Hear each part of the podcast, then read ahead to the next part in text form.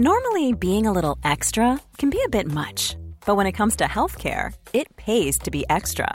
And United Healthcare makes it easy with Health Protector Guard fixed indemnity insurance plans. Underwritten by Golden Rule Insurance Company, they supplement your primary plan, helping you manage out of pocket costs without the usual requirements and restrictions like deductibles and enrollment periods. So when it comes to covering your medical bills, you can feel good about being a little extra. Visit uh1.com to find the Health Protector Guard plan for you.